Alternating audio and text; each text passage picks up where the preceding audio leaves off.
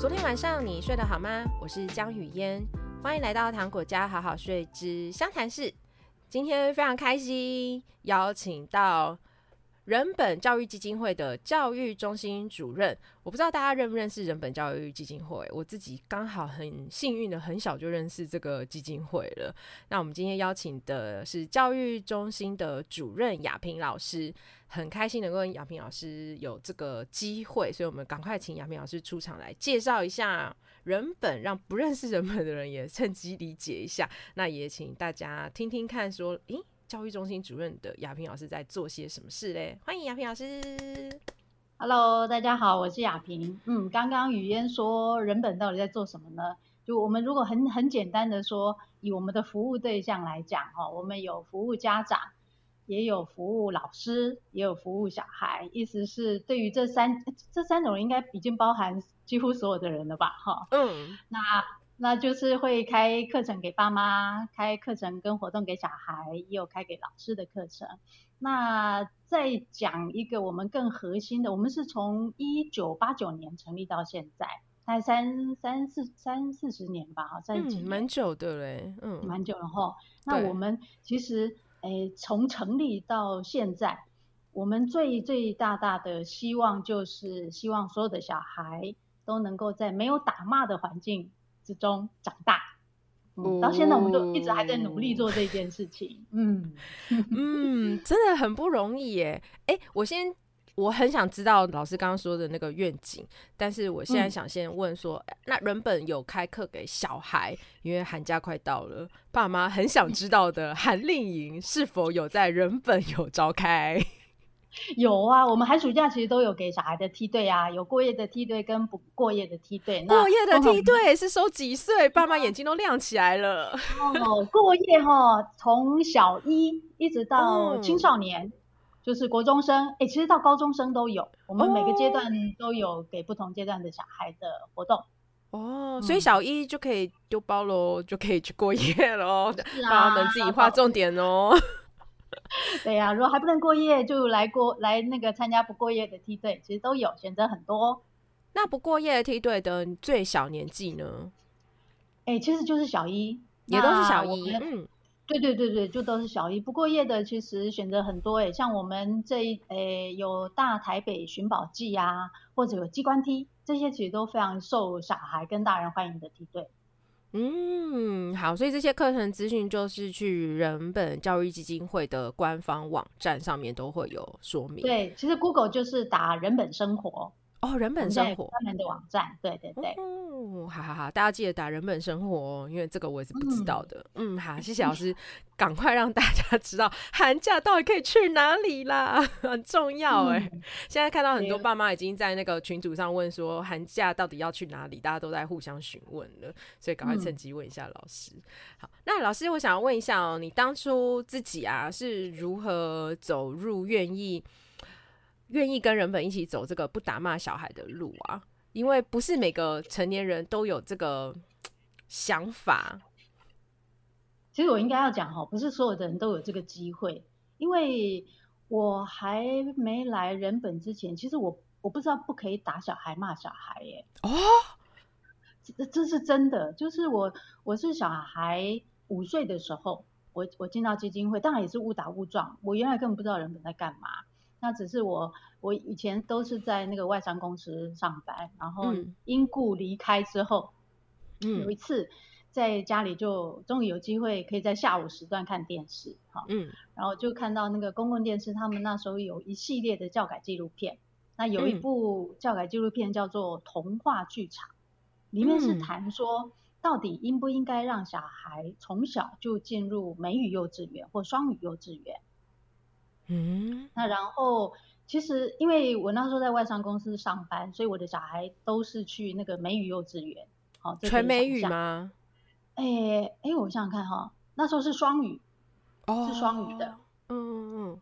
然后其实看了那一部之后，我的因为它里头就是呃有去看呃全去去全美语的那个幼稚园的小孩，跟去一般美一般的那个幼稚园的小孩。他们在观察说，他们进了学校之后，到了国中之后，他们的那个英文的成绩到底有没有差别？那我就先讲结果，嗯、其实是没有差别的。哦，嗯、为什么？对 对，就是那个误是在误差范围内的那个的的，的那个差异。那所以意思就是说，其实基本上没有差别。嗯，那这个是结果。那但是其实，在看那个教改纪录片的过程当中，呃，很打动我的一句话是说，他们说，其实在这个幼稚园阶段的小孩，他们最重要的是必须要有那个机会把他们的情绪好好的表达出来。而这个在美语幼稚园是没有办法的，我从来都没有想过这这件事哎、欸，因为语言不通吗？可是他们不是应该自然而然的学成两种语言了吗？那你你也太天真了。我没有送小孩去过全美语幼稚园，但是我看那些说什么自己小孩在全美语幼稚园的人会，或者是想要的人就会说，我看到那边小孩都用英文聊天，都很自然。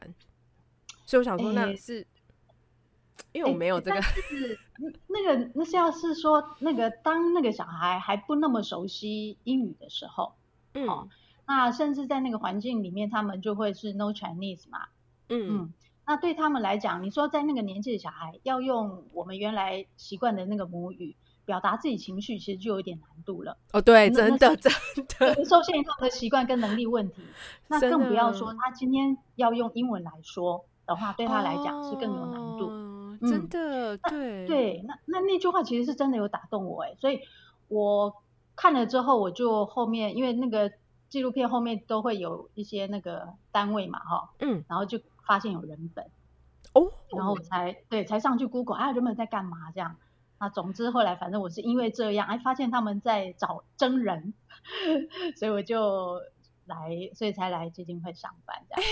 老师还不是先说，那我先了解一下参加他的课程啊什么？老师直接去上班哦。啊，对，直接去上班。然后我来的那个第一个最大的冲击就是说，啊，原来这边主张不可以打小孩，不可以骂小孩哦。哦，这样的机会接触到，好、哦，原来不应该对小孩有打骂。那我回到说刚开始说，我从来没有意识到说打小孩、骂小孩对小孩有什么样的影响。就我那时候就、嗯、就是一般的家长，嗯，觉得打小孩骂小孩就是我教小孩的，哎，基本配备啊，对吧？是是是，真的，嗯、不然还有什么？他们就会说，不然还有什么招？对，不然还当然说一定会说啊，就是说不听的时候，当然就就要拿出一点方法嘛，啊、那就是骂一下、啊、打一下这样，不然没有教。是真正来这边之后，我才发现原来打骂小孩对小孩是有影响的。在心理上面跟身体上面都有影响。哎、欸，可是老师，你从不知道不可以打骂小孩到认同，这中间这一段路，就算听理论的时候，你不会觉得说不合理吗？因为就会我也是被打骂长大的啊，你看我都没被打歪，跟我就是知道会怕才不会做那些事情的啊，所以就是要这样让他们有感啊。你没有中间这一段过程吗？呃，有一次我真的刻意练习，哈，就是呃，就来了之后听说听了啊，对小孩不可以打骂，嗯，那有一次呢，我小孩在吃饭的时候，他就打翻了汤。嗯那如果按照以往的话，当然就马上就开骂啦。不是告诉你那个那个那个那个汤的那个碗是要用拿的，不可以用拉的，对，拉的你就是一定会会翻倒啊。结果他就翻倒。但在那个当下，我我现在都还记得很清楚，在那个当下，我心里面冒出一个念头，就是说好，那我就试试看，真的不用打骂的方式来处理这一次的状况。嗯，很清楚出现这个念头，所以我那个那时候当下是我就来试试看。所以我就没有骂小孩啊，我就是先问他说，你有没有烫到，那他就、嗯、他就点点头就有烫到，然后我说那那我就带你去房间换衣服，换完衣服之后呢，他就小小声的说了一声谢谢妈妈，但那时候你知道当妈的就是你赶快出去饭吃完再 说，对对对，对，对不对？我唯一在赶时间，快点快点完，所以我就就。就带他回去继续吃完饭，但吃完饭其实我还是很好奇，我就问他说：“你刚刚为什么说谢谢妈妈？”他就说：“谢谢妈妈没有骂我。哦”那那就其实心里面就有个感觉，就是对于小孩来讲，好像被骂也是很理所当然的事情啊。嗯、那好像他已经很习惯那样的一个模式，做错事情就是准备好了要被骂，嗯，那那当然就是透过那样一个经验，让我有发现到说，原来不用骂的方式，事情可能有不同的一个发展。嗯、那个是我第一次真的去试验说，不要用打骂方式来对小孩的一个实际的结果，这样。嗯。那之后就很顺利了吗？因为这听起来太…… 我觉得这听起来有点就是那美好的康庄大道，从一碗汤走向了再也不打骂的教育。不，诶，从那时候不打小孩是是真的。那但是你说骂小孩，就是心里面气小孩，想要骂小孩，这个念头是常常有的。嗯。那但是就是我一直。原来那时候刚开始的时候，我都会还一直想着要去改变自己原来的一些信念啊，或者一些惯性。好，那后来你看这样，其实走下来我也十几年了。我后来慢慢有一个我觉得还蛮重要的一个自己的一个发现，就是说我们不要真的那么急着去把我们原来你看生活了几十年、三四十年，甚至五十几年。呃，一路一路可以长到这么大的那种生存的那种模式跟机制，你说要全部抹灭掉，那是不可能的。所以对我来讲，嗯、我现在练习的是说，可能一刚开始小孩小孩有状况，我还是会想要骂小孩，心里面还是说希娜，你到底在干嘛？但是我现在，但我现在练习的是说，我第二个念头会出来快一点。就第一个念头，我还是觉得小孩在干嘛？哦、第二个念头会出来快一点，是说啊，他可能遇到什么困难，或者是说我应该先冷静一下，好，嗯、先怎么样照顾他的情绪。我是练习第二个念头出来快一点的时候，我就不会担心我原来还是会有想要责骂小孩的那个念头。哦，嗯，我觉得这比较符合人性。嗯，我也觉得哎、欸，因为我觉得我自己不打骂的方向也差不多是这个哎、欸，就是不是觉得、嗯、哇他都超可爱，没有这种事啊，就不太可能。真的没这种事，有的时候就是超可恶。对啊，有时候觉得 他现在在干嘛？你到底在搞什么鬼？可是就是停拍的那个停的可以停住，才有机会，对，对，对，对，才有机会不做很。很想冲动下做出来的事情，对对啊。然后我也记得我那时候，虽然我来这人本之前其实也不常打小孩啦，嗯，但我一直一个印象很深刻的我打小孩的那个经验，是他应该可能三岁多吧，嗯，就是一直不去刷牙，嗯，然后呢，他自己就站在那个站在那个浴室里头，就那个牙刷就是一直含在嘴巴里面，就是死也不刷这样子，嗯。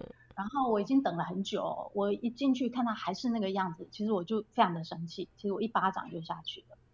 哦，真的没有客气哦，哈、来人本之前啊，哈，嗯，那打下去之后，其实他完全没有哭，眼泪都没有掉一滴。哇、哦，他就是我不能说恶，很恶狠狠的看着我，但是他那个眼神是有一点点愤怒，但又有点搞不清。不理解，那个不理解是说你不，他不理解我为什么要这样对他，对的那个眼神，其实我一直都还记到现在。嗯，那那个也对我有很大的冲击。虽然那时候还没有来人本，但是就发现说，哇，第一个其实打小孩没有效果，第二个是说他居然能够撑在那里，第三个是说他带着他很强烈的一个意识，他在质疑我妈？或者他？不懂为什么他会被这样对待，嗯。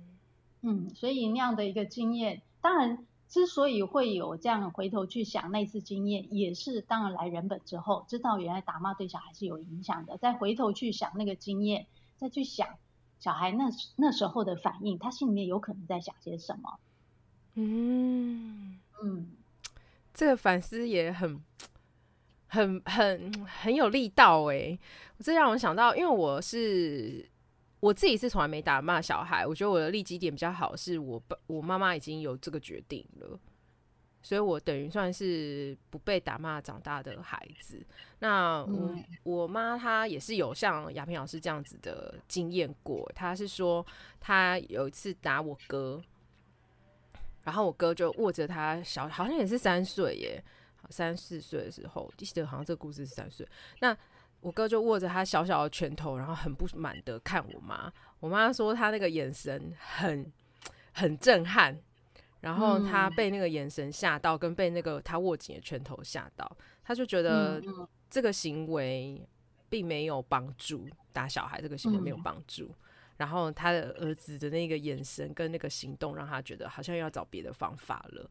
那他才开始决定有什么方法可以找，他就开始找。他也是找到人本，在那个年代。那我现在我现在四十嘛，我哥四十二岁，对啊，所以我们就是在人本刚开始的那时候就认识。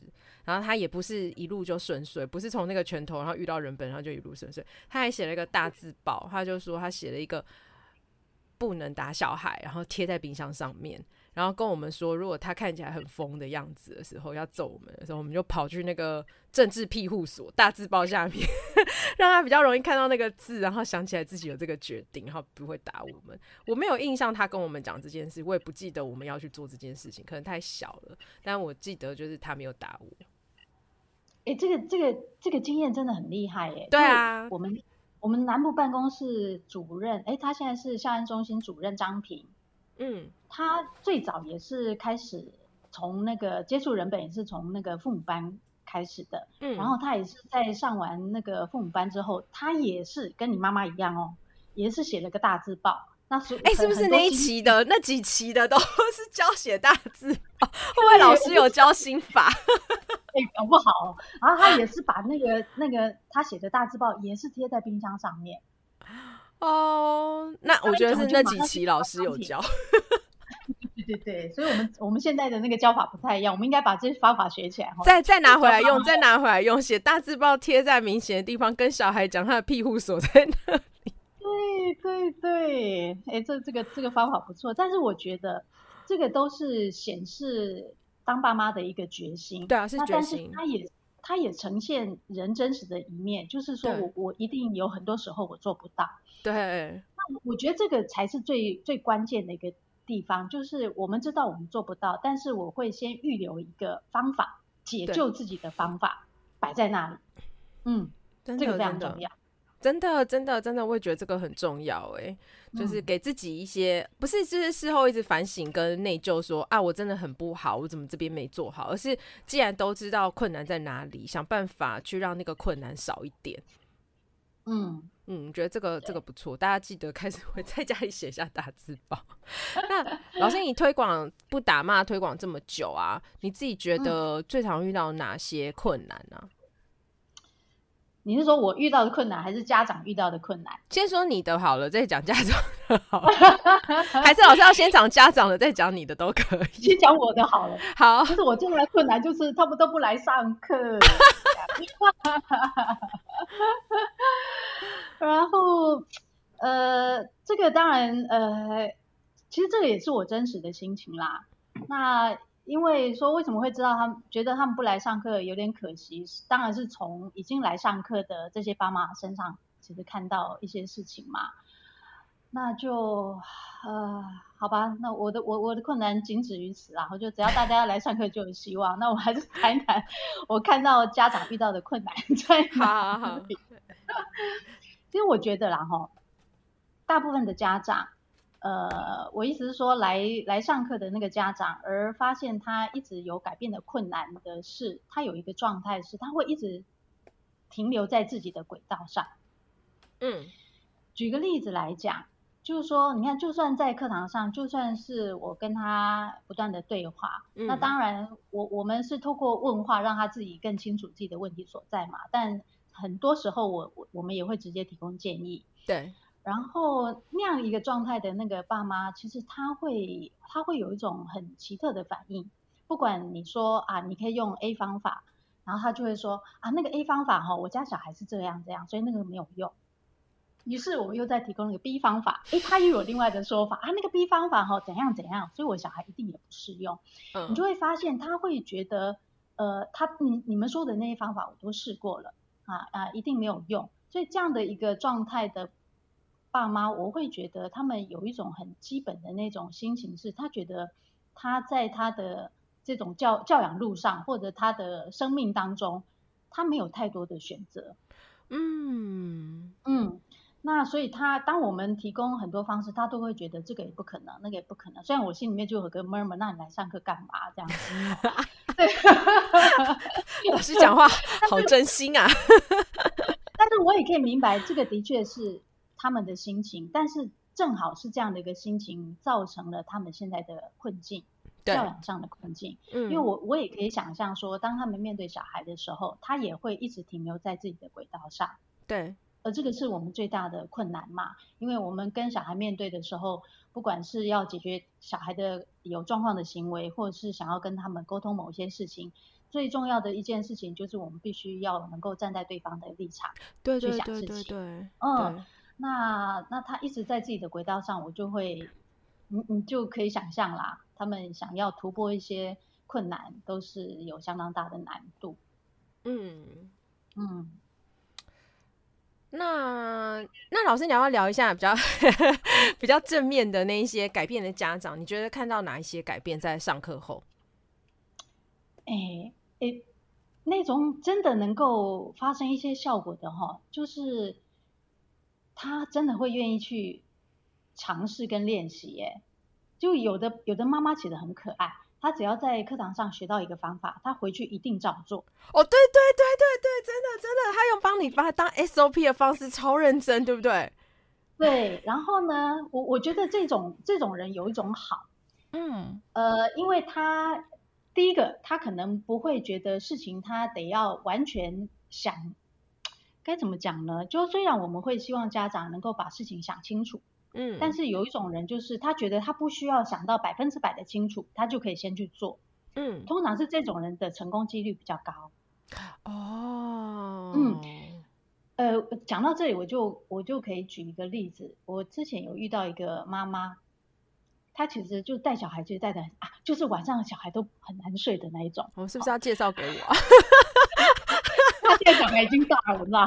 他他那时候来的时候，小孩诶四五岁吧。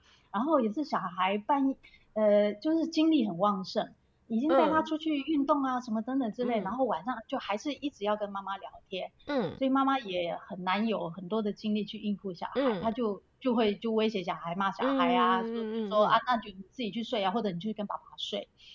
然后，但是其实这个妈妈她对于这样要照花这样的心力照顾小孩，她非常的疲累，嗯，但是呢，他又不太愿意呃请先生帮忙。哦，他的一个考量点是先生上班很辛苦，嗯，他不应该再把这样的一个困难的事情又造成先生的困困困扰或者是负担，嗯，嗯，然后当然我反正中间跟他聊很多，他这里面有很多他的一些信念嘛，哈，包含身为妈妈角色的，对，然后身为太太角色的，嗯，那他会被这些信那个信念所困住，对，但谈到最后，呃，我反正有建议他一些事情。我说，那以我现在目前跟你呃谈的这些事情，你现在心里面怎么想？嗯、他说五十五十，就是他觉得百分之五十还是站在他原来的轨道上，他觉得当妈妈就应该这样，当太太就应该这样。嗯嗯，嗯。那但是有五十呢，他觉得应该可以试试看。我说太好了，嗯、你就那个，那个原来你相信的五十，你就继续留着。那因为你有五十的动摇，有空间，你就用这个基础去试试看就好。结果他就真的去做，而那个事情的发展还蛮好的。比如说他后来就去跟先生讲，请先生就是他把他的困难跟先生讲，而先生居然就讲说啊，那没关系啊，不用真的平，比如说他平常就九点要睡，先生就跟他讲说，哎，不用真的九点睡啦，晚一点睡也没关系，那我也可以陪他，白天消耗一点他的那个精力，所以。他原来设想着先生会会拒绝啊，或者说先生有很大的困难，嗯、但因为他不曾去试过，对、嗯，他真的去做了之后，哎，发现那个后面的发展是还蛮不错的。对啊，就有选择，嗯、选项就出来了。对，选项就出来了。对，原来他的那个信念就会觉得。当他在这样的一个呃困境当中，他没有别的选择，他就只能作死，嗯、然后做的很累，跟小孩的冲突就拉高。可是他开始讲之后，发现哎对，先生那边有不一样的选项出现，然后他就有不一样的路线可以去走走看。对，所以我就会觉得说，有时候呃傻傻的会蛮好的。那个傻傻的是说，哎，我听到什么就来试试看。哦，那那种人他的成功几率就会比较高，因为因为他的选项就会出现。真的，真的相信自己有选择，跟相信自己没选择是一个很大很大的落差哎。对，你的人生就是就就有那一道光在那里。对对对对对对对，小孩也是，小孩觉得自己有选择跟没选择，也会让他们人生差很多。嗯，对嗯，那一样，我们刚刚讲的这一些就是上课跟不上课的差距嘛。那我们再回来再更基层一点，就是，嗯，老师你自己，虽然我大概也知道为什么大家会打骂小孩啦，也不是用大概，就是我可以理解。可是因为我真的就是没有用过这招。那老师你自己觉得为什么那些家长会用这些，就是打骂小孩，甚至老师，老师为什么都会采取这个打骂的方法嘞？呃，我先讲一个那时候来上课过的一个爸爸他自己的经验。嗯，他说他那时候他小孩就只有两三岁。嗯，那有一天晚上呢，就小孩边看电视边玩玩具。那爸爸就觉得说，哎、嗯欸，其实一次只能专心做一件事情，嗯，于是他就直接把他的电视关掉，嗯，那你知道小孩立刻就尖叫，很高兴，就爆哭啦，对，对不对？那那个爆哭，爸爸就是就修理啊，嗯，那后来反正跟爸爸有一些对话，那因为我隐约就会觉得他这样的一个动作似乎在在捍卫什么东西，所以我就问他，嗯、然后他就说，其实，在那个小孩暴哭的那个当下。他其实心里面是有想要捍卫作为父亲的一个权威。哦，哎、欸，他愿意这样承认哦、嗯。对，就是他自己其实想的很清楚，哎，真的。那那这个当然后来有在跟他谈他自己小时候的那个经验嘛，哦，他跟他爸爸的关系当然也也也是蛮糟的。他只要小时候只要犯错，基本上就是被被吊起来打的那一种。嗯嗯嗯。那所以他。他说：“对他的爸爸对他而言是一个让他觉得很恐惧的那个权威。嗯，那当然我，我我我相信那个那个那个爸爸，就来上课的那个爸爸，他当然也不会希望从就是复制他爸爸的那个对他的那个方法。但很奇特的就是在那在那个他跟他小孩互动的那个当下，他马上就会复制他原来他爸爸的的那种方式。嗯，这个这个其实。”我我也常常在思考这个问题，啊，就是为什么就我有人下定决心，我不要当跟我爸爸妈妈一样的那个爸爸妈妈，但是一旦我自己是爸爸妈妈的时候，嗯、我就很轻易的就会复制我原来的那个经验。那我我我也曾经问过来上课的那个学员，他们心里面怎么想这一件事情？他们他们当然有一个答案是说，其实那种经验就已经内化到自己的身体里面。而在那个很很紧急的当下，他我们完全不思考的时候，原来的那些内化在我们身体的那个经验就会马上运用出来，而那个那样的一个方式是有效果的，最起码在他小时候对他来讲是有效果，所以他就直接就会复制这样的一个方式用在自己小孩身上。嗯嗯，那。他们所谓的有效果，就是他们自己当下跟未来就是都认真听话，是这个效果吗？最起码当下，起码当下就是停下来原本不被允许的那些事情。对对对，而他原来就是任何人在采取在那个当下采取打骂，他也只是想要停止当下的这个混乱。哦，嗯。都是在处理当下的这个现象，然后就是把当下停止下来，其实都只是需要一个暂停。对，那那所以说，你说那个很多爸妈为什么还是会用打骂？我觉得第一个然后树立权威的这件事情，当然比较多是呃会在爸爸身上看到，好、他会觉得他需要用某一种方式。来树立在孩子面前的一个那个权威，那由这个权威以便于后面好办事，就是小孩才会听我听我的话。嗯嗯、但但是他所谓的那个权威，跟我们想象，本来身为一个大人，他就是有一个自然的权威。对啊，那那对他他他他的那个想象不一样哈、哦。那然后我觉得更更多的那个爸妈其实会用打骂，是因为他们遇到困难，但不知道怎么办。嗯嗯，所以。对，对于我们来讲，我们现在在推动说，希望呃爸妈能够不要用打骂的方式。其实我们呃一个最初心都不是想要责怪责怪爸妈，我们原来的心情都是认为他们其实是遇到困难，他们是需要帮忙的。就比如说现在前一阵子，或者是说接接下来未来，我们还是会希望能够推动禁止家内体罚。那当如果是法令能够更改，或者是说我们现在在推动这件事情。我们心里面都是希望能够提供家长更多的亲子教育的资源，而不是就是要把爸妈拿去管或怎样。嗯，那这是想到了，就是大家会觉得说，我只是在管我家的小孩，你怎么可以管我怎么管？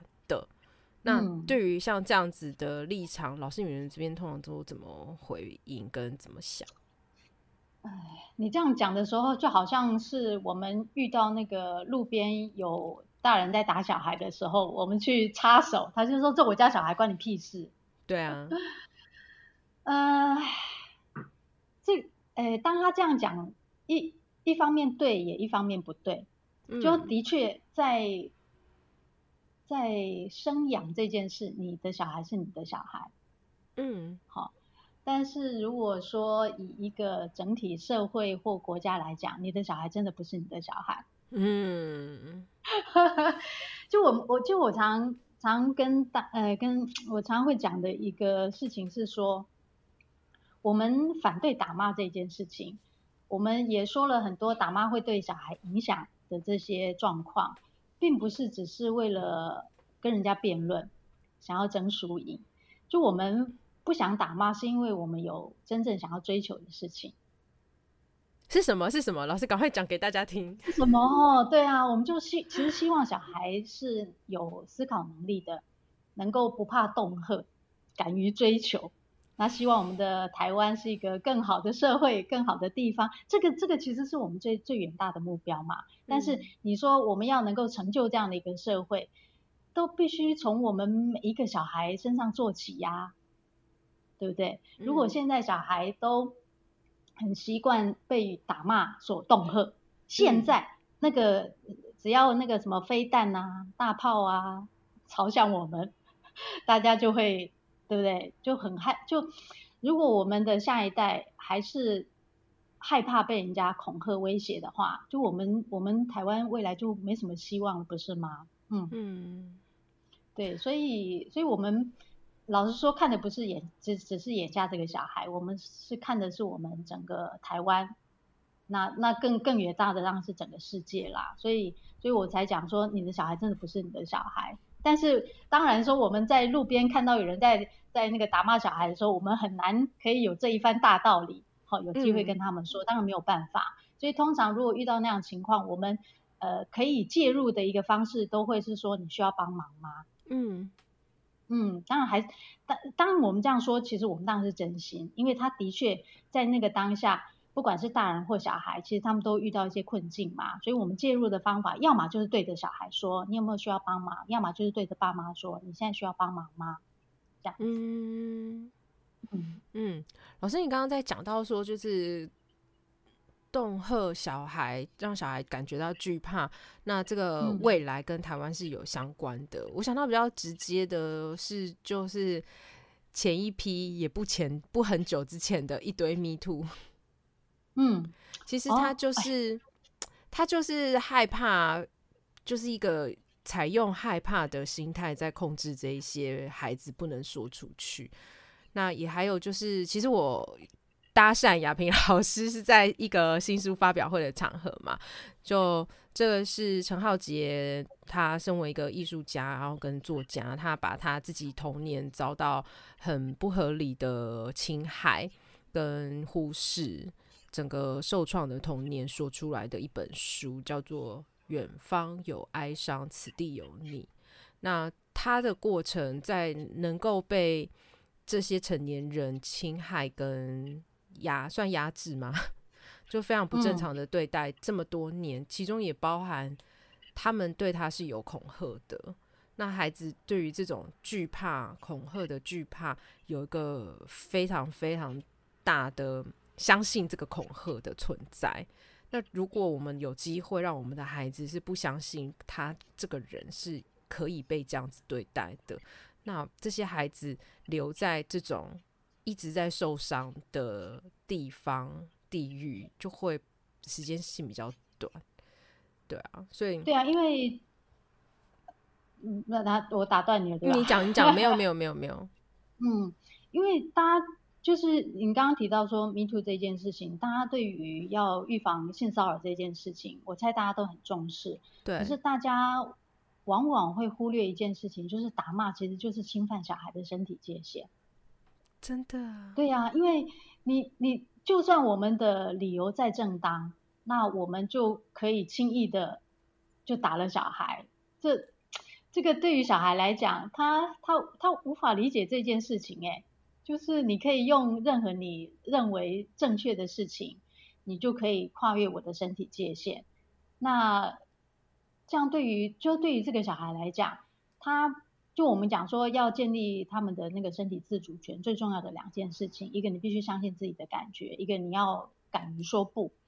那长期被打骂的小孩，我们可以合理的想象，他一定必须要把自己的感觉丢掉啊，不然他怎么活得下来？好，嗯，那另外就是你你长期的被这种恐吓威胁，他要面对这种权势的时候，就呃性侵害跟性骚扰之所以会发生，就是加害人他是利用权势。来达到他的目的，所以在被打骂环境下长大的小孩，他非常非常难。对于处于这种他利用权势来侵犯你的时候，他要能够保护自己，这个非常非常困难。嗯嗯，对啊，所以真的就是在你以为你在教小孩往更好的路上前进的时候，其实也种下了一些其实很危险的。种子，那只希望这些种子没机会冒芽，可是真的很危险，嗯，因为他的人生很路很长，那世界上还是有坏人的存在，有那些坏事的可能性，所以我觉得如何不是一直去跟小孩讲说你要讲你要讲，你什么事情都要跟我们讲，可是一边又让他有很多他无法理解的经验。为什么我做这件事情的结果是被揍一顿？嗯。为什么我做这件事情是立刻被吼一场？就是这些其实没有很有道理。当然，我是不知道怎么说服小孩接受被打跟被骂啦。或许这些家长有他们的理由，可是我觉得真心跟自己对话，其实也是一个蛮重要部分嘛。就是你自己相信你只你可以被打跟被骂的对待，然后。纠正你的行为，或者是你的这个行为值得遇到这个对待嘛？所以我觉得这些都可以大家再再想一想耶。对呀、老师刚刚给我们很多不同的想法，哎，我觉得这些题目都蛮大的，老师的立场都要让我们再好好再反复咀嚼一下。那不过时间的关系，我们没有办法耽误老师这么多时间。我们今天先停在这里，我们用下一次再跟老师继续聊下去。我自己也蛮多疑问想要跟老师继续好好讨论的。谢谢老师今天来，我们下次再聊。谢谢大家，拜拜。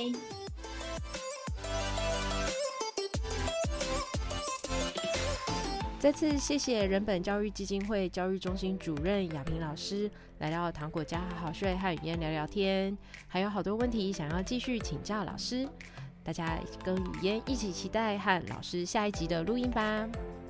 我是最懂安全依附关系的婴幼儿睡眠顾问江语嫣，无论你们的家庭是否需要宝宝睡眠顾问的协助，都祝福你们今晚宝宝好困，记得困好。如果你喜欢今天的节目，欢迎到本集资讯栏或是 IG 首页链接里赞助雨嫣喝杯珍珠奶茶，让我充满热量的继续带给大家好听的内容。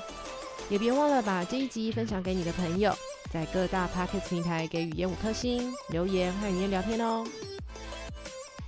千万不要忘记追踪糖果加好好睡的粉丝专业 IG 和 Podcast 哟。